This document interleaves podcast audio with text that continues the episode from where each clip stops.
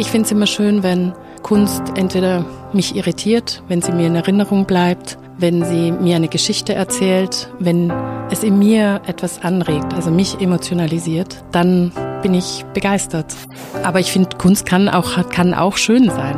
Aber natürlich hat Kunst unglaublich viele Potenziale. Sie kann irritieren, sie kann Fragen aufwerfen, sie kann den Diskurs anregen. Es gibt Kuratorinnen, die ganz speziell für Kunst am Bau-Projekte sich sozusagen darauf ihre Schwerpunkte gesetzt haben. Es gibt ähm, Experten, die sehr an der Schnittstelle von Architektur und Kunst arbeiten. Die würde ich integrieren. Glücklich Wohnen, der Buwok Podcast. Herzlich willkommen zu Gesprächen rund um Quartiersentwicklung, Stadtentwicklung und Architektur. Am Mikrofon Michael Diwe. Ja, heute sprechen wir über Kunst am Bau bei all den aktuellen Herausforderungen, mit denen Bauwirtschaft und Immobilienbranche zu tun haben, gerät dieses Thema gerne mal in Vergessenheit. Aus gutem Grund schenken wir heute also der Kunst am Bau unsere gesammelte Aufmerksamkeit.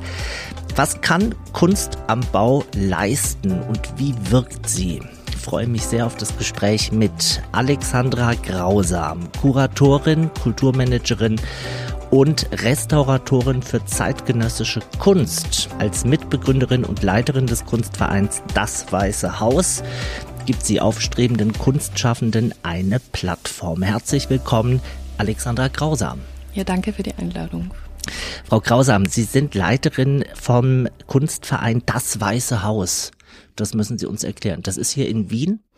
Nicht in Washington. Genau. Nein, es ist in Wien. Der, der Name kommt davon, dass wir eine Liegenschaft am Anfang genutzt haben, die von oben bis unten weiß gestrichen war. Auch die Fenster, das Dach, der Baum, alles.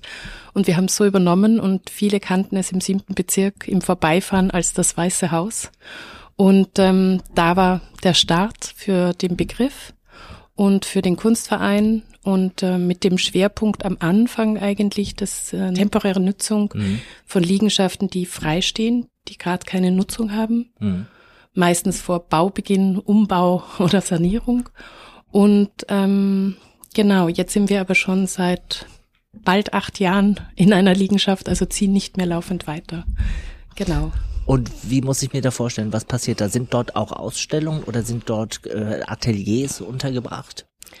Das Weiße Haus hat im Grunde genommen drei Schwerpunkte. Das eine sind der klassische Ausstellungsbetrieb, ähm, sehr mit der Einladung des Experimentierens. Auf der einen Seite für Künstlerinnen, aber auch für die Kuratorinnen, die extern dazu eingeladen werden oder teilweise aus meinem Team sind. Und dann haben wir weiters auch ähm, Studios, das heißt Atelierräume für junge Künstlerinnen, die dort arbeiten, weil wir auch der Produktion einen Schwerpunkt geben wollten dann in Kombination mit ähm, einem Residency-Programm, wo wir laufend ähm, von außen entweder Künstlerinnen oder Kuratorinnen, Theoretikerinnen einladen, manchmal mhm. auch Kritikerinnen. Und der dritte Schwerpunkt wäre so, was wir jetzt gestartet haben, was von außen als klassisches Corona-Projekt zu sehen wäre, aber was wir hoffen, was überlebt, wäre eine digitale Plattform. Das heißt, eine Plattform, wo wir im digitalen Raum mh, mm, sowohl Projekte haben wie einen Writing Room, wo über Kunstkritik ähm, sozusagen behandelt wird, wie auch über ähm, künstlerisches Schaffen natürlich und Projekte und Podcasts und so. Spannendes Projekt. Ähm, unser Thema heute ist Architektur und Kunst, äh, Kunst am Bau. Lassen Sie uns zum Start mal ein bisschen die Begriffe auseinanderhalten. Also, was ist Kunst am Bau? Was ist Kunst im Bau? Und was ist Kunst im Stadtraum? Was muss man da unterscheiden? Von meiner Erfahrung her ist es so, dass die Begriffe schon sich sehr, also dass es da keine klaren Grenzen gibt. Sie verschwimmen immer wieder. Ähm, Kunst im Stadtraum oder Kunst im öffentlichen Raum ist wahrscheinlich das, was am meisten definiert ist, wo es auch auf Englisch einen Begriff gibt, nämlich Public Art und ähm, wo es darum geht, der öffentlich, der frei, also der Öffentlichkeit im freien Raum Zugänglichkeit zu Kunstwerken zu ermöglichen.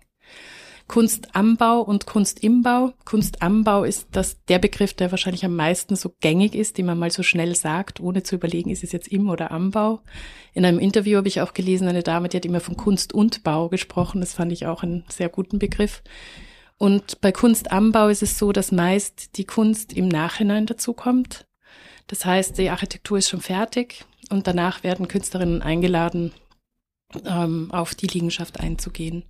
Bei Kunst im Bau ist es ideal, dass die Kün in der Hinsicht, dass die Künstlerinnen schon bei der Planungsphase oder bei der Entwicklung integriert werden von vornherein. Mhm. Das wären so die großen Parameter der Unterscheidung vielleicht. Also Kunst und Architektur sind ja mal zwei gestaltende Disziplinen, die durchaus im Spannungsverhältnis, äh, wenn nicht sogar in Konkurrenz zueinander stehen können.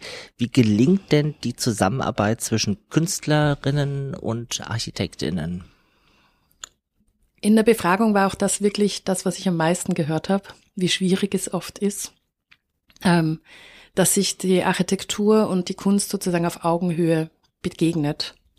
Und das wäre aber genau das Ziel aus meiner Sicht. Ähm, das Schöne ist, glaube ich, also das Wichtige ist die Kommunikation. Das heißt, wenn von vornherein klar ist, dass Kunst auch Teil des Architekturprojekts sein wird, dann fällt es auch Architekten leichter. Gleichzeitig ist natürlich ein gegenseitiger Respekt, dass der Künstler nicht die Architektur demontiert und auf der anderen Seite, dass der Architekt ideal, also ich glaube, dass es gut ist, wenn der Architekt in den Entscheidungsprozess für die künstlerische Position integriert wird. Mhm. Also, dass man mh, mm, versucht, auf die unterschiedlichen Anforderungen und Wünsche einzugehen und sie versucht zusammenzubringen. Ich habe auch gehört von Projekten, wo die Architekten die Künstler vorgeschlagen haben, was vielleicht nicht immer so, also den Kreis erweitert, aber was sicher, da hat es immer gut geklappt, meistens bei der Zusammenarbeit, ja. Gibt es auch Fälle, wo KünstlerInnen die Architekten vorschlagen? Ich glaube nicht. vielleicht nur nicht ähm, publik zumindest, vielleicht im Vorfeld. Wir haben schon äh, im Podcast viel gesprochen über architektonische Qualität, über das, was gute Architektur leisten kann oder leisten soll. Ähm, was muss denn ein gutes Kunstwerk leisten im öffentlichen Raum, in Gebäuden, am Bau oder im Bau? Das wäre dann die Diskussion, was ist Kunst?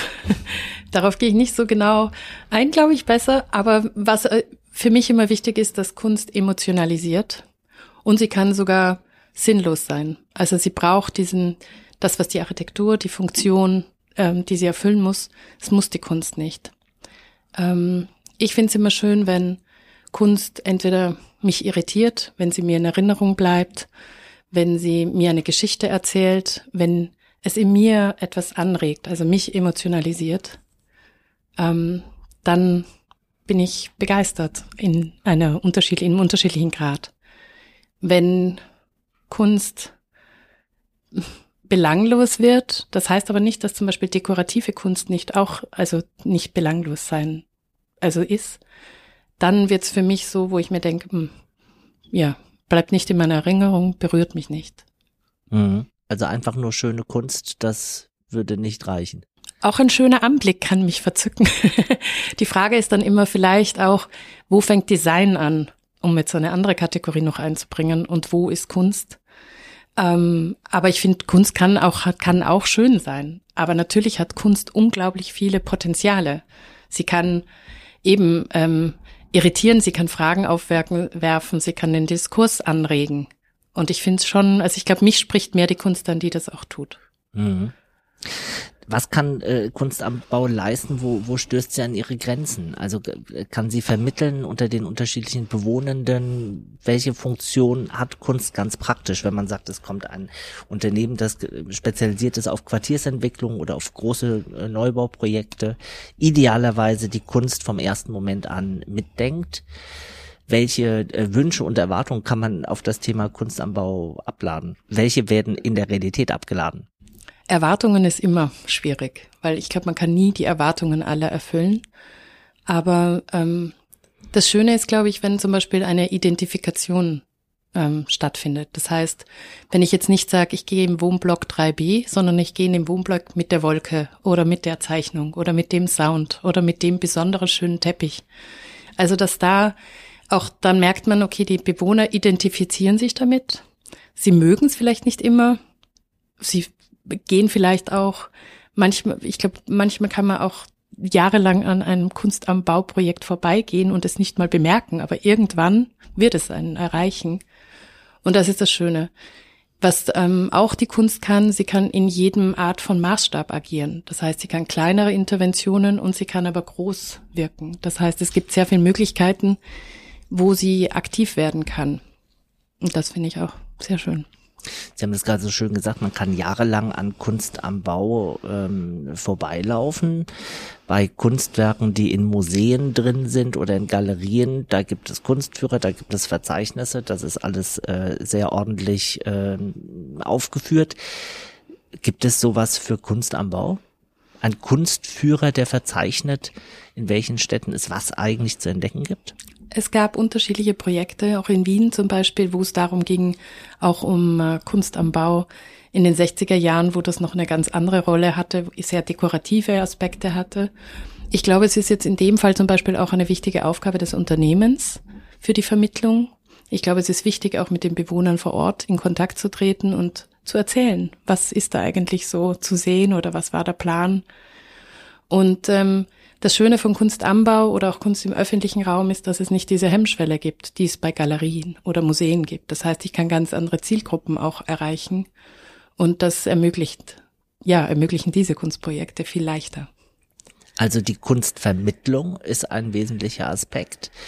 Ähm, nennen Sie mal so ein Best-Practice-Beispiel. Wo gelingt sowas besonders gut? Gibt es Quartiers-Apps, die durch äh, das künstlerische Angebot in der Nachbarschaft führen? Oder was haben Sie da schon alles an tollen Beispielen gesehen?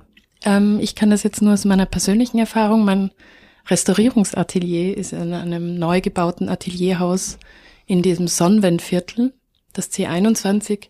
Und da gibt es laufend Führungen für sozusagen für die Bewohner ähm, in diesen Vierteln. Da gibt es Architekturrundgänge, da gibt es ganz auch Rundgänge mit soziokulturellem Hintergrund ähm, und ähm, Open Studio Days und alles Mögliche. Also da wird sehr viel aktiv angeboten.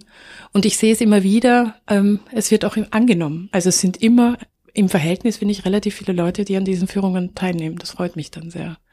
Genau. Sie haben gesagt, äh, Kunst äh, am Bau ist ein sehr niederschwelliges Angebot. Es gibt nicht die Hemmschwelle, dass ich in eine Galerie gehe oder in ein Museum gehe, aber äh, genauso unmittelbar ist ja auch die Reaktion. Also bei einem Kunstwerk im Museum gibt es einen geschützten Rahmen. Mhm. Äh, Kunstwerke im öffentlichen Raum sind nicht geschützt mhm. ähm, und da erfährt man sehr konkret, wenn Leuten das auch nicht gefällt. Ja, das ist Fakt. ist nicht immer schön vielleicht. Ist auch manchmal einfach ja, belanglos oder dumm, wenn irgendwelche Kommentare irgendwo hingesprayt vielleicht werden oder so irgendwie in der Form. Auf der anderen Seite ist das genau das, was ähm, Kunst am Bau kann. Ich glaube, eine Vermittlung, ich bin ein großer Fan von Vermittlung und ich bin immer überrascht, wie gut, richtig gute Kunstvermittler einem das näher bringen können. Und das heißt nicht, dass es didaktisch ist, sein soll, dass sozusagen einem erzählt wird, was ich darin sehen soll, sondern Möglichkeiten, Fragestellungen anregen und dann glaube ich auch, dass es ähm, äh, Menschen, die sonst jetzt nicht in dieser Kunstblase oder auch die sowieso in Museen gehen und sich damit beschäftigen und irgendwelche Codes für sich äh, schon erarbeitet haben, kann ich diese Menschen viel besser erreichen durch einen offenen Zugang. Und ja, natürlich äh, auch Vandalismus in der Form ist schon eine sicher große Herausforderung. Ich glaube, man muss teilweise integrieren. Entweder ist es der Verfall oder auch Vandalismus ja teilweise integriert. Also wir hatten eine Installation von Roberta Lima, das war so eine Rampe im Freien. Und wir haben, die Künstlerin hat eigentlich darauf gewartet, dass die Sprayer kommen und sich ausleben. Also ich glaube, das ist auch so, was man vielleicht integrieren kann. Oder man muss akzeptieren, dass man reinigen, wiederherstellen, erhalten muss. Und äh, da sollten Sprayer kommen, weil das zu einer Rampe gut passt, so eine Skateboard-Rampe oder was ist da die Idee? Ich glaube, für sie ist es so, dass sie gerne wollte, dass die Menschen ihr, ein bisschen ihr Kunstwerk auch einnehmen und darauf reagieren, dass es eben nicht nur steht und sie eigentlich gar nicht weiß, ähm, was, was so Empfindungen ausgelöst werden. Es ist eine Rampe gewesen. Ja, die Skater, vor denen hatten wir ja Angst, weil wir vor den Unfällen Angst hatten, vor den optionalen. Aber das andere wäre gewesen, dass man sich einfach draufsetzen kann oder verweilen kann. Das ist ein bisschen so von der Form her erweiterte Enzis sozusagen gewesen und da wäre das möglich gewesen. Und der Künstlerin, die arbeitet gern mit den Reaktionen der Besucherinnen oder eben Passanten. Als Kuratorin und als Kulturmanagerin haben Sie ein großes Netzwerk in die äh, Kunstwelt, kennen ganz viele Kunstschaffende. Ähm, arbeiten die sowohl für Kunst am Bau als auch für zum Beispiel Galerien oder ist der Kunstschaffende dann schon auch spezialisiert auf eine Kunstform, in Anführungszeichen? Ähm, es gibt ähm, beides, würde ich sagen. Es gibt äh, Künstlerinnen, die in vielen Medien arbeiten und unter anderem mit Kunst am Bau arbeiten. Es gibt auch Künstlerinnen, die dann zum Beispiel eine Einladung bekommen für einen geladenen Wettbewerb und sich zum ersten Mal damit auseinandersetzen, also wo eine sozusagen die Hürde von außen genommen wird. Und auf der anderen Seite gibt es ganz explizit ähm, Künstlerinnen oder Kollektive, die wirklich einen Schwerpunkt auf Kunst am Bau, im Bau, öffentlichen Raum gesetzt haben. Mhm. So, jetzt müssen wir mal äh, drüber sprechen, wie die Kunst überhaupt äh, an den Bau drankommt. Ähm, in Deutschland zählt Kunst am Bau ja verpflichtend zur Bauherrenaufgabe des Bundes mit klar definierten Regeln, die äh, in einem Leitfaden auch verschriftlich wurden. Wie sieht das in Österreich aus? Wie ist es da aufgehängt? Gibt es da Unterschiede? Ähm, es gibt in Österreich in verschiedenen ähm, Gesetzen, Kulturförderungsgesetzen, verankert auch die Rolle vom Kunst am Bau. Ähm, es gibt so eine Art der Empfehlung. Also bei Deutschland ist es ja wirklich auch, dass die Prozentsatz, der Prozentsatz der Bausumme unterschiedlich je nach Höhe der Bausumme geregelt ist und der Leitfaden, glaube ich, auch sehr streng eingehalten wird. In Österreich ist es so, dass es so generell wirkt wie eine Empfehlung von ein Prozent der Bausumme bei öffentlichen Gebäuden.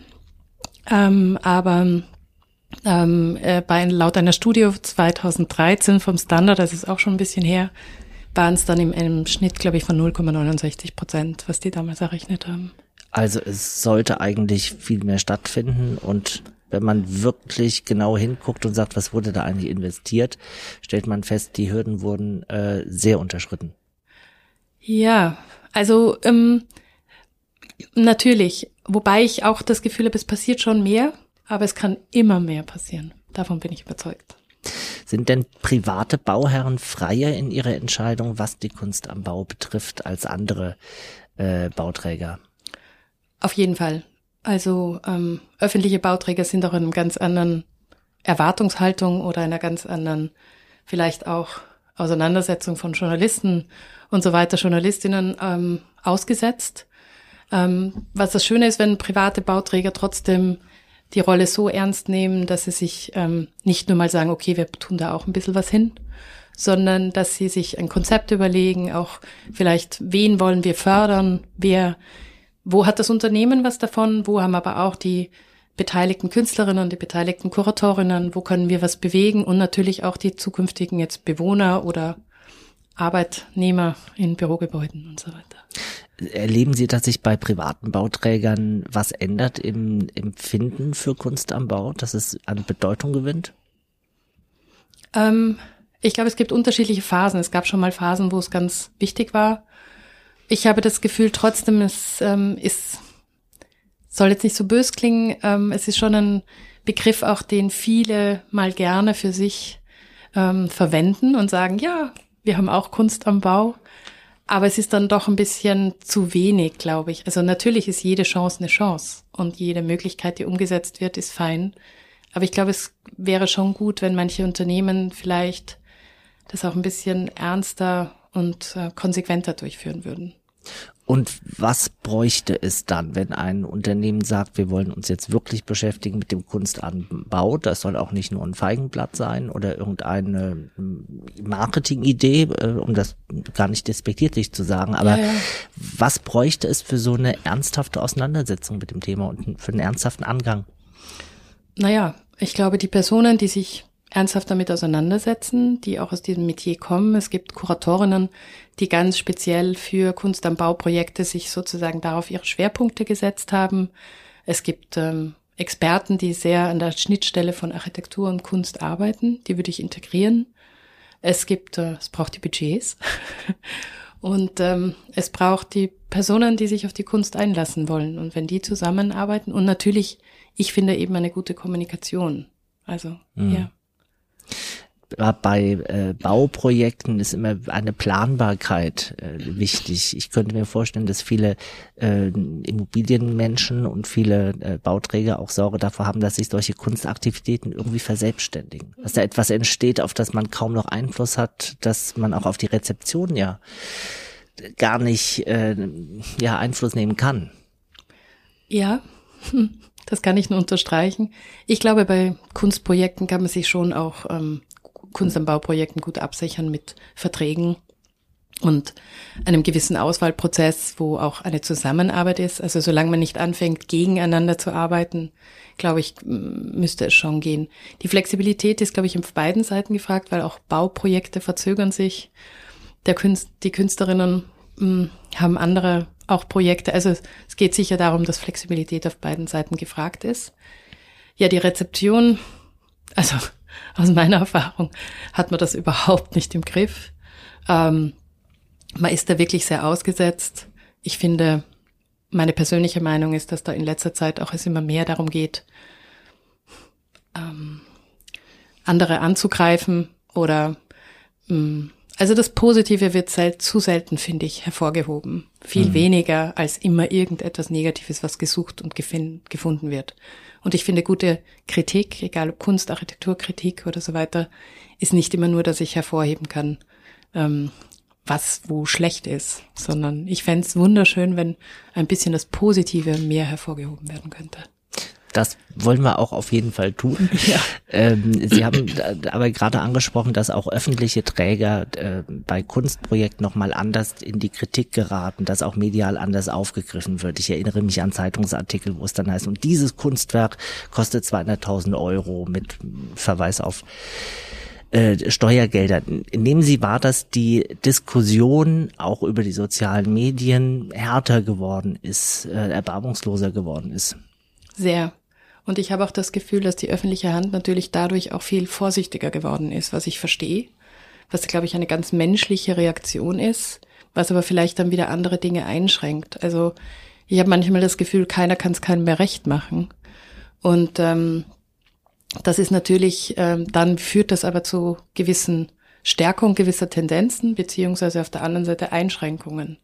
Nicht mehr so viel Freiheit, bisschen Wildes, was ähm, leider dadurch meiner Meinung nach eingeschränkt wird, ja. Auch oft, ähm, und diese Rezeptionen oder diese Angriffe sind ja dann oft auch sehr kurz gehalten, sehr oberflächlich. Wenn es jetzt heißt, zum Beispiel, wenn Sie Ihr Beispiel mit den 200.000 steht ja nicht dort in Relation, wie viel sonst was anderes kostet. Oder eben. Und dann würde das vielleicht in einem ganz anderen Zusammenhang auch alles gelesen oder gehört werden, ja. Mhm. So, nun sind Sie aktuell aber dabei, ein äh, Kunstkonzept zu erarbeiten. Wir gucken mal ein bisschen in die Zukunft. Und zwar äh, kuratieren Sie für die BUWOG ein solches Kunstkonzept. Ähm, was steckt dahinter? Können Sie schon ein bisschen einen Blick in die Werkstatt äh, geben oder in den äh, Konzeptionsraum? Was ist die Idee und wo wird's hingehen?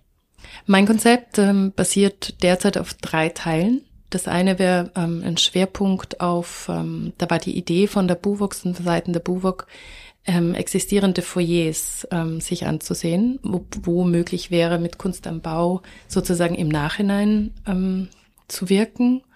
Und da war mein Vorschlag, also was ich mir vorstellen könnte, dass man zum Beispiel auch mit Klassen, zum Beispiel an der angewandten da gibt es zwei Klassen. Die eine ist Skulptur und Raum, die andere ist ortsbezogene Kunst. Mit vielleicht mit den Studenten, also das heißt ganz jungen Positionen, ähm, oft auch nur kleinere Interventionen ähm, ähm, zu realisieren, zu ermöglichen. Dann ähm, gibt es auch die Idee von zum Beispiel einer Feuerwand oder so, die frei ist, die könnte man bespielen. Da wäre so die Idee, dass in dem Fall ich drei Vorschläge der BUWOG präsentiere ähm, wo darauf ähm, ja auf der Feuerwand dann etwas gezeichnet, gemalt passiert. Und ähm, das dritte wäre eben ein Vorschlag für zukünftige Bauprojekte im Rahmen eines geladenen Wettbewerbs zusammen mit einer Jury. Ähm, ja, drei Projekte, also ein Projekt zu finden. Ähm, in der Hinsicht kein öffentlicher Ausschreibung, sondern geladener Wettbewerb, was meine Besonderheit wäre, was vielleicht nicht sich immer gleich so schnell erklärt, weil eben das Thema der Kommunikation auch zwischen Architektur, Bauleitung, Künstlerinnen wichtig ist, dass ähm, ich ähm, ähm, die Einladung an Kuratorinnen richten würde. Kuratorinnen mit dem Schwerpunkt auf Kunst am Bau, die sich dann gemeinsam mit einer künstlerischen Position bewerben würden. Das heißt, weil Künstlerinnen dann oft auch überfordert sind. Sie müssen Texte auf einmal geben, Kontextualisierungen, sie müssen mit der Bauleitung, mit den Architekten reden. Das ist vielleicht auch ein bisschen zu viel. Und dann gibt es eben diese Schnittstelle der Kuratorinnen, die sich darauf spezialisiert haben, die auch wissen von vornherein, okay, das sind Projekte, da braucht's dann das und das und das und auch diese Kommunikationsschnittstelle sind. Das wäre mein Vorschlag. Also Kuratoren, die das Ganze professionell managen, sodass der Künstler sich, ich sag mal, konzentrieren kann auf sein äh, eigentliches Werk. Genau. Und ähm, die, dieses Begleiten und ähm, aber eben auch kontextualisieren, sich auch eine Kunstvermittlung gut überlegen, in Zusammenarbeit zum Beispiel mit einer externen Kommunikation, Koordinationsteam, aber dass man eben sagt, man hat nicht den Künstler, der allem ausgesetzt ist. Und das wäre so ein bisschen so ein Schutzbereich drumherum. Ein kleiner geschützter Rahmen. Mhm wenn Sie jetzt äh, Kunst installieren möchten in bestehenden äh, Foyers oder in Entrees, in Hauseingängen, ähm, wie nimmt man da die Bewohnerschaft mit, die ja dort schon drin wohnt? Bevor man anfängt, auf jeden Fall vom Zeitpunkt her und ihnen dann erklärt, was so die Idee wäre. Natürlich kann man, ich glaube, in Bestehende ist es noch viel schwieriger. Man kann jetzt nicht irgendeine Soundinstallation aufdrehen, die wo denen alle ist und so sagen, boah, ich kann es nicht mehr hören. Aber vielleicht äh, im Gespräch mit der BUWO kam auch die Idee auf, Briefkästen zu, also zu bearbeiten oder so oder neue Briefkästen zu entwerfen. Oder dass man auch sagt, man geht jetzt eben an eine Wand oder ein Leitsystem oder an die Türen. Also es gibt ja da viele Möglichkeiten und in den Foyers gibt es natürlich, ähm, kann es auch sein, dass es eine Vitrine gibt zum Beispiel, die gestaltet wird. Mhm. Was ich immer schön finde, ist, wenn die Kunst dann doch sich mit dem Gebäude verbindet. Also dass man nicht nur eine Skulptur reinhängt oder ein Bild an die Wand hängt, sondern dass diese Verbindung stattfindet. Und äh, dadurch würde Kunst auch in irgendeiner Form ja ein, eine Funktion erfüllen.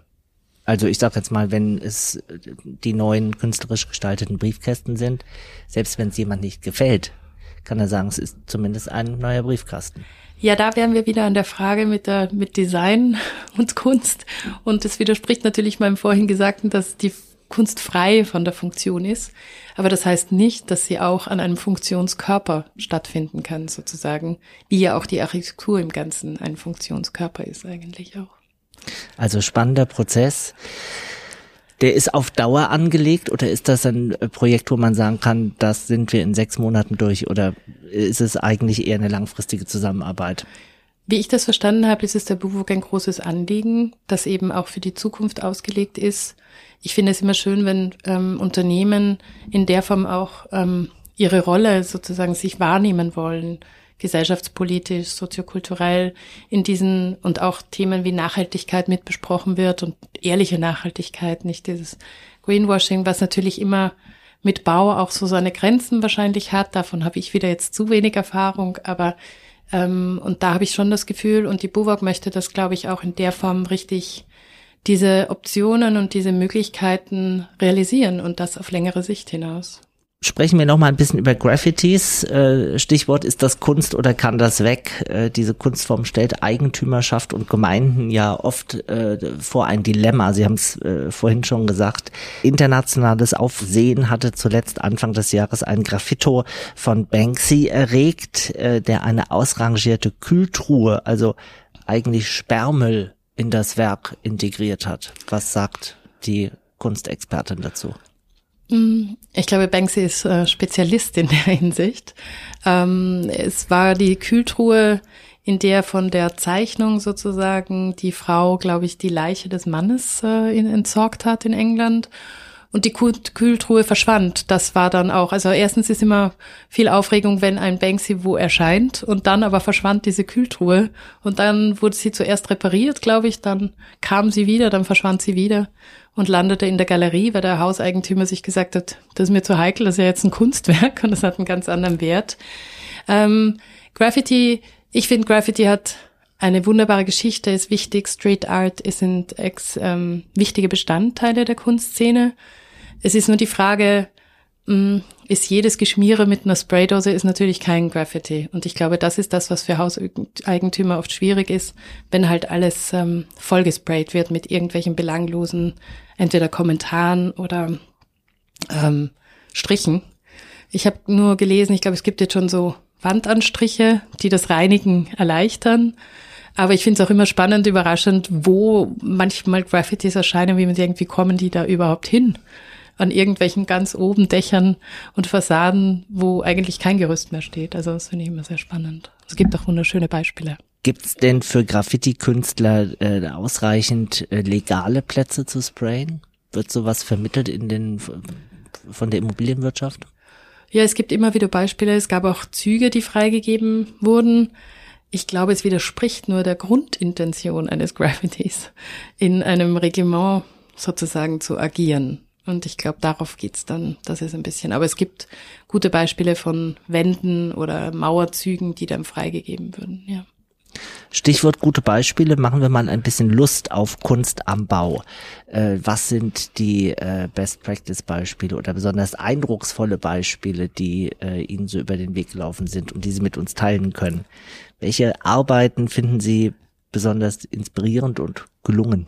Auf die Frage habe ich mich besonders gefreut und habe mir dann auch gedacht, ich versuche ähm, vielleicht ein so verschiedene ähm, Möglichkeiten. Ist jetzt nicht unbedingt immer Best Practice, aber da, wo auf der einen Seite Geschichten erzählt werden, die vielleicht ästhetisch ansprechend sind, die humor humorvoll sind, die dann auch wieder politischen Hintergrund haben.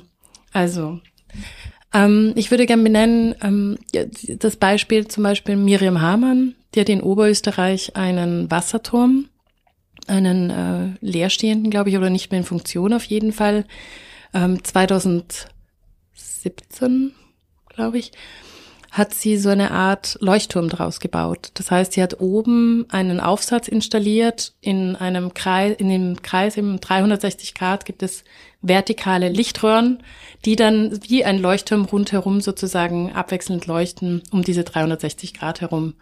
Und das war, ist ästhetisch unglaublich gut gearbeitet und sehr ansprechend. Licht ist leicht zugänglich.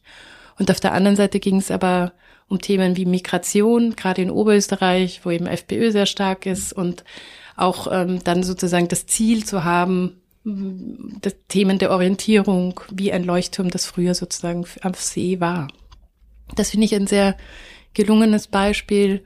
Weiters habe ich ähm, entdeckt, äh, vor nicht allzu langer Zeit, eine Künst, ein Künstlerkollektiv, die heißen Inges Idee.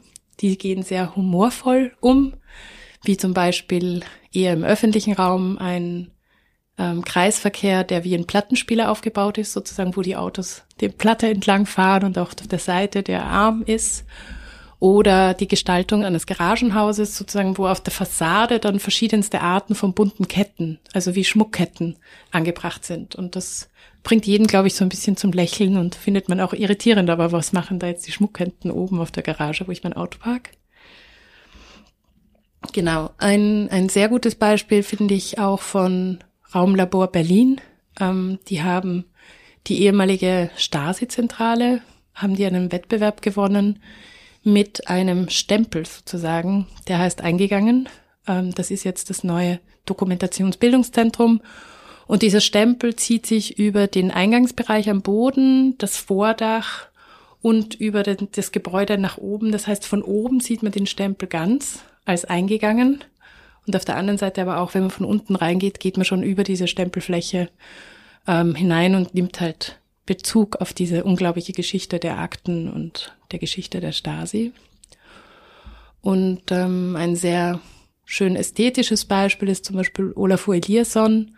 Auf einem Museum hat er einen Rundgang gebaut, ähm, wo die, die Glasscheiben sozusagen dem Regenbogen entlang ähm, die Farbe wechseln. Und man geht, kann rundherum gehen und sieht dann sozusagen, das sind Ahüs, rundherum kann man über die Stadt schauen und sieht aber überall in unterschiedlichen Farben sozusagen die Stadt wirken, auf einem wirken. Finde ich auch sehr schön.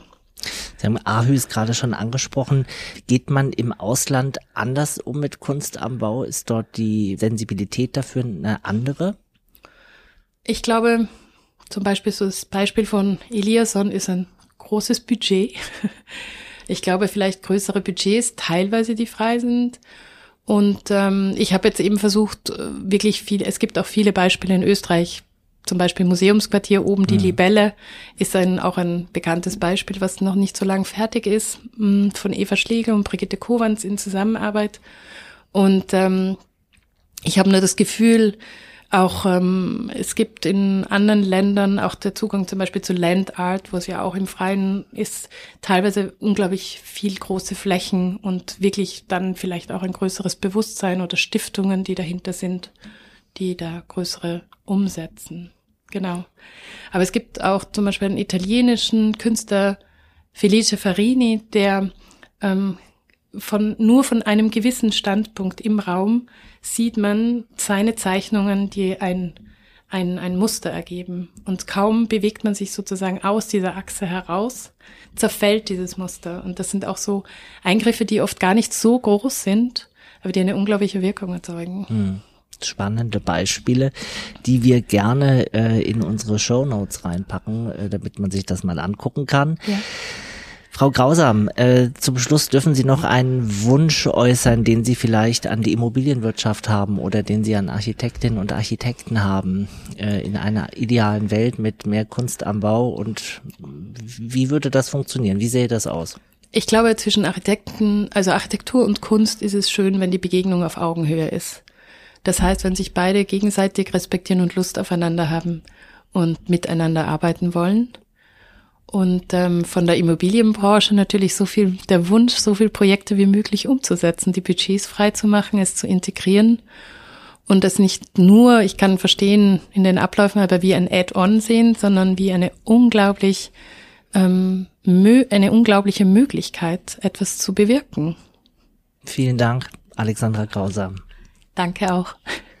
Kunst am Bau kann einen vorgefundenen Kontext verschieben, um einen anderen Blick auf das Gebäude und vielleicht auf das Leben darin zu eröffnen. Aber während es bei jedem Immobilienunternehmen ja klassischerweise Gewerke gibt wie Bauplanung, Bautechnik, Vertrieb oder Gewährleistung, so gibt's für die Planung von Kunst meistens keine Zuständigkeiten und oder wenig Budget.